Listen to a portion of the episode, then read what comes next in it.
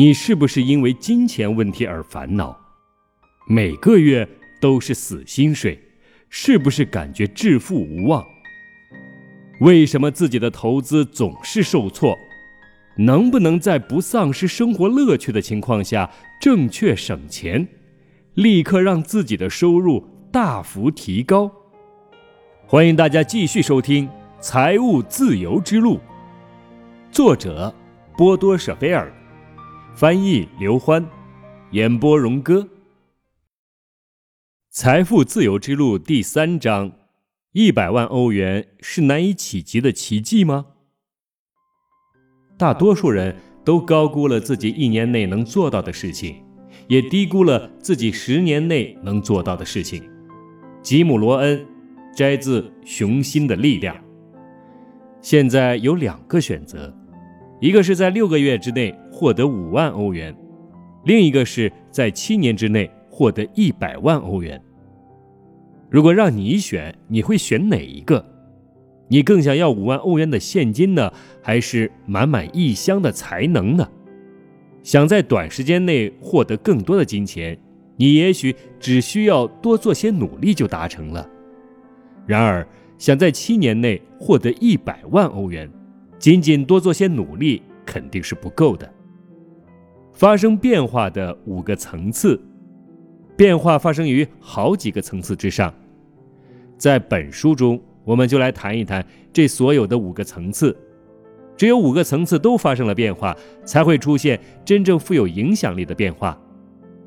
第一个层次，你意识到自己对现状感到不满意，为了改变现状，你开始采取行动。举个例子，你办公桌上的信件堆积如山，于是你决定一直不停地处理信件。直到你能再次辨认出你办公桌桌面的颜色。第二个层次，期待的结果没有出现，你意识到仅仅只是采取行动还远远不够，你采取的行动还必须以解决困难作为目标导向。你问自己：我如何使结果变得更好呢？我如何不这么艰难，而是更灵巧的工作呢？举例，你加班加点的工作。但到了月底，你挣的钱还是不够用。新的技巧和策略将会为你带来解决方法。许多人都希望直接从一本专业书中得到解决的公式。在后面的章节中，你将学到具体的技巧、策略和解决公式。然而，持续的起决定作用的变化是发生在更高层次上的。第三个层次。学到的技巧对你起到了一定的帮助，但是如果拿自己跟其他成功人士进行对比，你就觉得他们好像不费吹灰之力就达成了目标。他们拥有富有影响力的、能为他们开启方便之门的朋友。举个例子，一个意想不到的困难极大的打击了你，你本来需要将全部时间和精力投入到生意中去。但现在你必须首先解决眼前的麻烦，一切都乱七八糟的，这听起来就不像是能快速达成的事情。尤其是那些有影响力的成功人士，并不是你运用技巧就能结识的。要想成为你想成为的人，那就需要投入时间了。关于你想成为什么样的人，我有一个小提示：也许是你的榜样，或是你钦佩的人。如果按照目标去塑造生活，你也可以成为像你的榜样一样令人钦佩的人。第四个层次，在你与自身和他人打交道时，仔细思考一下你的世界观。许多人戴着有色眼镜看世界，将美好的世界扭曲成一个热带丛林，在这个丛林中，每个人都要互相对抗才能生存。举个例子。有的人从不相信任何人，他们对别人有过几次失望，从此以后便小心翼翼。他们带着怀疑的目光看待一切事物和一切人，费尽心思地寻找别人设下的陷阱。有时候他们自己掉入自己的陷阱，因为他们本性不具有魅力，不讨人喜欢，所以别人对他们敬而远之。解决方法是换一副新的眼镜，换新的镜片。世上不存在一个孤立的现实，只存在一个我们感受到的现实。我们戴上一副新的眼镜看世界，世界就完全不同了。著名的管理培训师史蒂芬·科维讲过下面的故事：一天，科维乘火车前去参加一项活动，他要在本活动中发表演讲。他打算利用火车上的时间来准备演讲稿。突然，一名带着三个孩子的男子来到了他的这节车厢。孩子们马上就开始嬉戏打闹，他们又叫又闹，在座位上跳来跳去。其他乘客也不胜其烦，而那名很明显是孩子父亲的男子，什么都没有做，他只是无动于衷地望着窗外。孩子们越来越顽皮，开始脚踢座椅，甚至用手去扯几个乘客的衣服。最后还揪住了一位女士的头发，父亲仍然没有加以阻止。史蒂芬·科维终于忍无可忍，他努力镇定下来，决定要插手这件事情。为了使他的话在孩子父亲身上达到良好的效果，他果断地站起身来：“打扰了，先生，您难道没有看到您的孩子已经打扰到所有乘客了吗？请您告诉他们遵守秩序。”带着对自己刚才行为和有力要求的自豪，他又坐了下来。那位父亲缓缓地从沉思中回过神来，最终将头转向说话者，用低低的声音回答道：“是的，我为孩子们的行为感到抱歉。我刚才完全没有注意到，我的妻子，孩子们的母亲，在几个小时之前去世了。我还不知道。”我们以后该怎么生活？我们几个都还没法接受这个现实。我想我的孩子们是在以他们自己的方式去接受这件事。啊，非常抱歉。同黑白眼镜相比，一定也有一些有色眼镜，使我们自己和他人更加幸福。也有一些眼镜使我们看到的是机会，而非错误和陷阱。有一副有色眼镜，通过它，你将金钱视作一种能购买武器、引发战争、制造贪欲、使人寂寞的东西。你必须清楚，我们现在只是就这副有色眼镜而言。同样的，我也完全可以换一个视角来看待金钱。我们可以戴上这样一副眼镜，通过它，你将金钱看作可以修建医院、缓解饥荒。改善医疗条件、延长寿命的一种东西。你能用金钱改善生活条件，金钱可以做许多好事。你更愿意戴上哪一副眼镜来看待金钱呢？或者说，戴上哪一副眼镜你更幸福？第五层次，通过改变对自身的认知，我们可以带来巨大的改变。举例。海因兹·哈特西是一名销售人员，他工作勤奋，掌握了工作所需的所有重要技能。他成熟稳重，同事都喜欢与他共事。他不会戴着“顾客是战利品”的眼镜来看待顾客，他向顾客提供有益的建议，享受顾客对他的信任。这虽然很好，但还不够完美。顾客不会主动来找他。最大的区别在于，海因兹·哈特西将自己看作了一个什么样的人？如果他将自己视为销售人员，他就必须主动去招揽顾客；如果他将自己看作专家，顾客就会主动来向他咨询。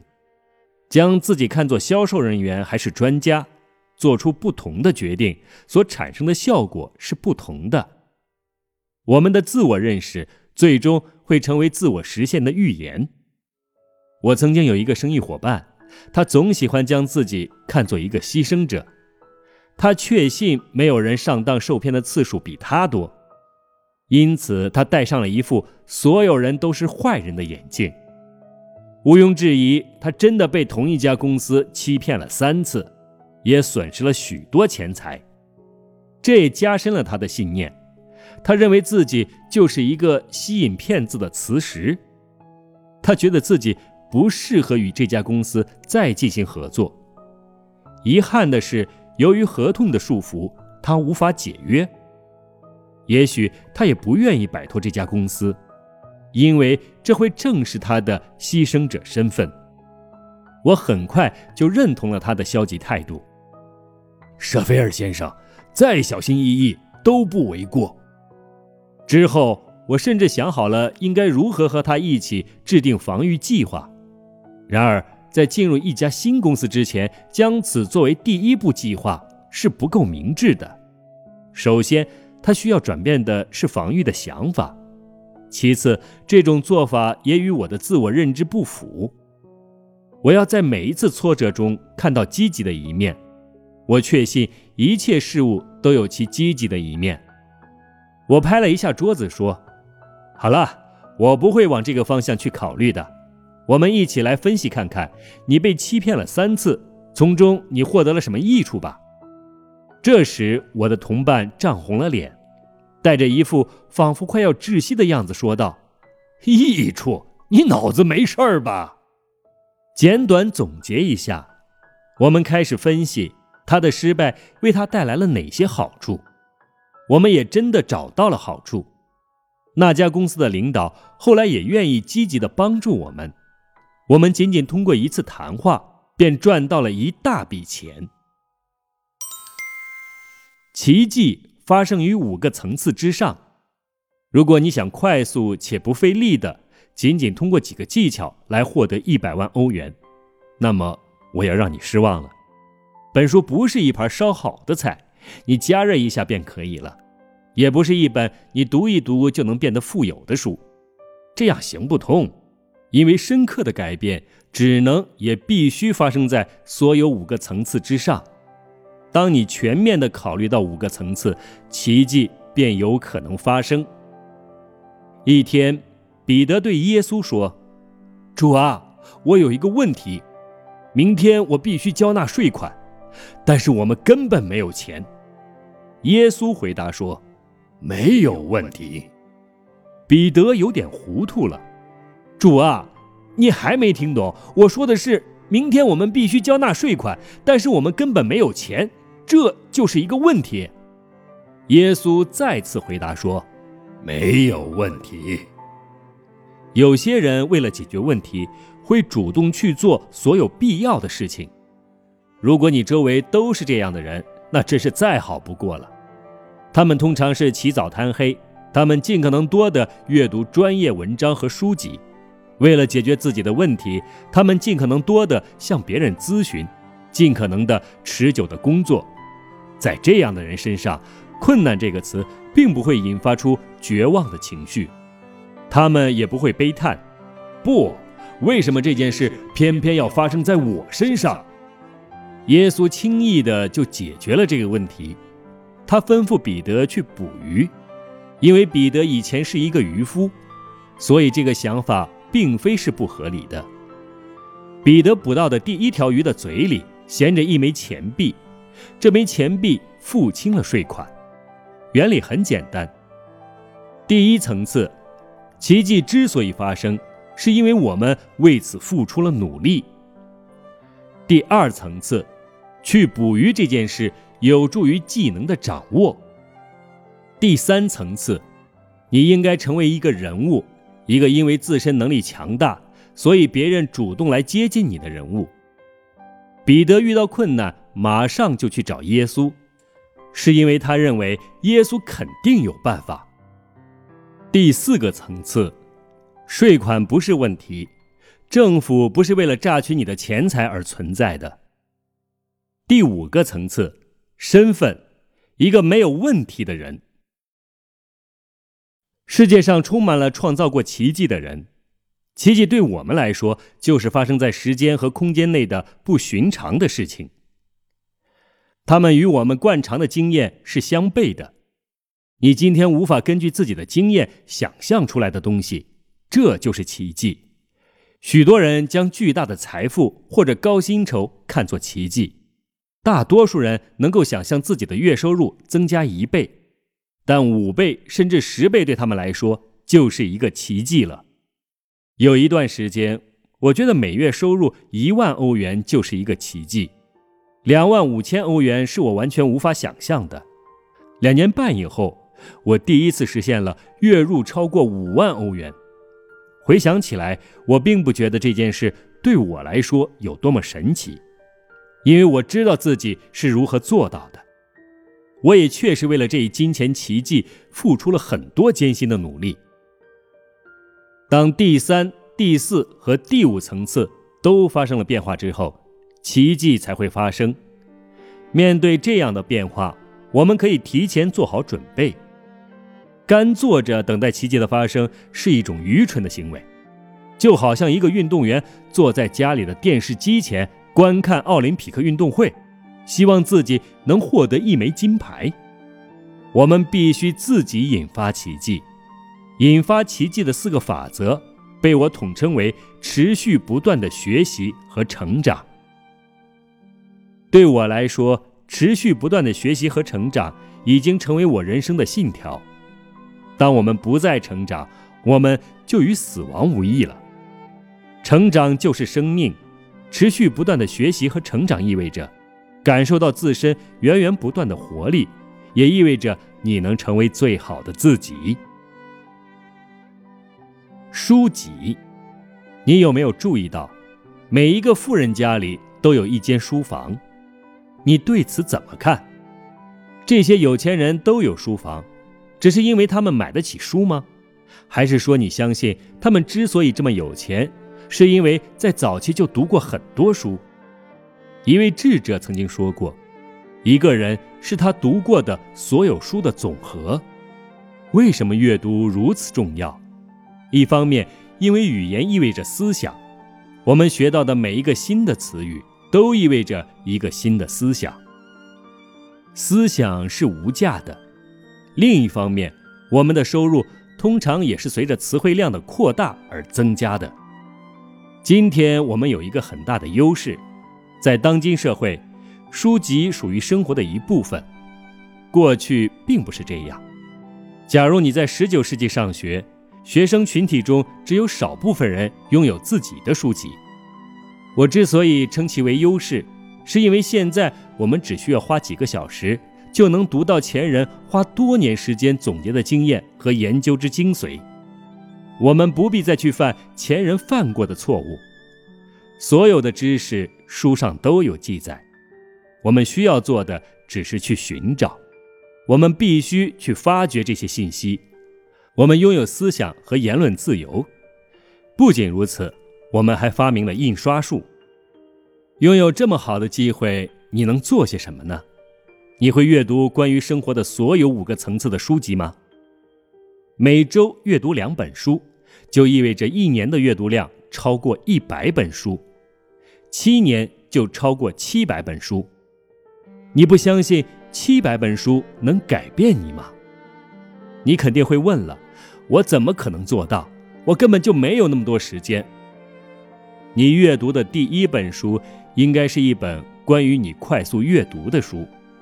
因为时间是无价的，只需要花三个小时来进行练习，你的阅读速度就会不断的提升，轻轻松松的每分钟读一千个单词，也就是说，你能在两个小时之内读完一本三百页的书。此外，这里还有一个小建议：如果有机会结识有趣的人，一定要好好利用，不要将时间浪费在闲聊上。让此人给你推荐两到三本他读过的最好的书。接下来问他为什么觉得这些书好，这样你就免费的获得了一位优秀读者做出的结论。你在短短几分钟之内就会知道自己是否也应该读一读这本书。在这种方式的帮助下，我最终以书籍的形式接触到了许多宝藏。你的个人成功日记本。日记本是空白的书籍，是你自己可以自己写作的书籍，专属于你个人。每个人都应该每天写自己的成功日记，记录下当天所有的成功事件。你获得的每一次夸奖和每一次认可，无论是你遵守纪律、完成一项任务，还是你使某人快乐。遗憾的是，我们的大脑并非一直都是可信的。与成功相比，我们更轻易地记住错误和失败。他们在我们的大脑中留存的时间是成功的十一倍。因此，我们在自己心目中的形象总体上会比实际差很多。而且，我们周围的环境和我们所受到的教育也宣扬了这种消极的倾向。因此，我们从孩提时代一直到十二岁，每听到一次“是”，就会听到十七次“否”，至少有百分之八十的媒体报道都是负面新闻。因此，我们应该反其道而行之，或者至少应该意识到自己正确的形象，这是至关重要的。我们通常可以看到伟大人物保留下来的日记。有趣的是，这些人物在很早时便开始写日记了。早在他们有所成就或成名之前，他们当时也没法预料到自己日后会成名。每天写日记是否有助于他们日后取得成功？无论如何，记日记延长了他们的积极想法的寿命。将自己看作一个足够重要的人物，开始记录关于自己的日记。开始一天的工作之前，我会在我的成功日记本上记录，并继续系统的建立我的信心。随着时间的推移，你还需要一本思想日记本，记录你的所有创意；一本关系日记本，记录所有使你快乐的关系；一本知识日记本。记录你从自己犯过的错误中学到的所有东西，使你以后不会再重蹈覆辙，以及其他内容的日记本。自信并非偶然的事，我们的自信程度永远都是不够的。我们应该止步不前还是继续向前，往往都跟我们是否具有继续向前的自信心有关。我们看到很多这样的事情。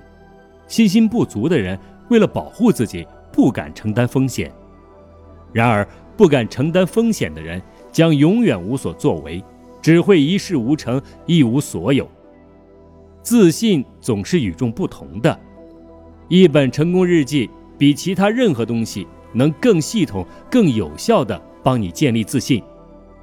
请现在就好好回想一下，你现在或者以前都取得了哪些成功？你完成了一些什么事情？你帮助了谁？谁褒奖过你？如果你现在只能回想出很少的东西，你的自信心就会不足。你现在写下的内容越少，就越需要尽快的开始写你的成功日记。即使你现在已经自信爆棚，即使你现在已经自信心爆棚，你成长路上的下一个任务仍然在等着你。你是否能完成这一任务？将由你的自信心来决定。如果想知道这一说法的可信程度，你应该向自己提出以下几个问题：如果你清楚的知道你不会失败，你将会向哪个目标奋斗？总统、作家、一级方程式赛车的世界冠军、雨林救生员、加拿大大农场主、杰出人物的合作伙伴？不方便或是没有兴趣。常常让我们不愿采取下一个决定性的步骤。然而，不方便只是一种托词，实际上是我们不相信自己能取得成功。能量贴士：通过每天写成功日记来建立自己的自信心。我们的自信心决定了我们是否敢于冒险。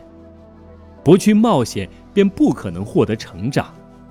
我们的思想意识，我们受到的教育，我们周围的环境，总体来看不利于我们自信心的培育。健全的自我评估意味着自信。成功日记会使你意识到自己有多优秀。写日记时，你学会了去注意自己的长处。在一段时间之后，你就会开始发现自己的长处，并想：这件事我可以把它写进我的成功日记里。我们的期望决定我们会获得什么，我们的自信又决定了我们的期望。讲座，同书籍相比，讲座还有另外几个优势。我们能在同一时间内听到、看到、感受到，并且经历许多东西。我们的感官接受的刺激越多，获得的学习效果就越好。此外，我们还能和主讲人对话。我发现，甚至在大型讲座上，结识主讲人并和他建立友好关系也是可能的。此外，讲座还提供了一种可能性，它使你能够完全从日常事务中脱离出来，让你远距离的观察自己的生活。它使我们能更轻易的做到所谓的侧向思维，也就是说，我们能够以一种开放的思维对事物进行多角度的思考。有时候，我们也会更加重视自己的直觉。我们能在讲座上。遇到其他志同道合的学员，集中学习的氛围会得到增强。这种相识终将会发展成为有价值的人际关系。好的讲座都价格不菲，这就阻止了许多人去报名参加。很早的时候，我便做了一个决定：一年至少去参加四次讲座。那时的我也没有钱，甚至承担不起费用。但是我知道，我更承担不起的是不去提升自己的后果。我们为教育所付出的代价，与我们为无知愚昧所付出的代价是无法相比的。从那时起，再高昂的费用都不能阻止我。我报名参加过一万五千欧元的讲座，每次我都能在参加公开课的两个月内获得超过学费一倍的额外收入。对我们欧洲人来说是难以置信的事情，在美国是理所当然的。美国企业每年平均为员工放假四十天，送他们去参加讲座。员工在这四十天里不用工作，但公司照付工资，而这样做被证明是值得的。在日本，这样的时间更长。一九九七年。美国的培训市场就达到了三千五百亿美元的营业额。我们欧洲人必须注意，不能被这样的发展速度甩在后面。从出生那一刻起，我们就通过模仿来进行学习。我们受周围环境影响的程度，比我们今天愿意承认的还要深。没有任何一本书或者任何一次学习，能够像我们周围的人一样如此强烈的影响和塑造我们。近朱者赤，近墨者黑。尽管如此，我们仍然低估了周围人对我们的影响，因为我们喜欢把自己定义为孤立的人。我的上一任教练说过这样的一句话：“和狗一起睡觉的人。”注定是和跳蚤一起长大的。这个话题如此难以让人接受，如此重要，同时得出的结果也是如此冷酷无情。所以，我将专门用一章来进行讲解。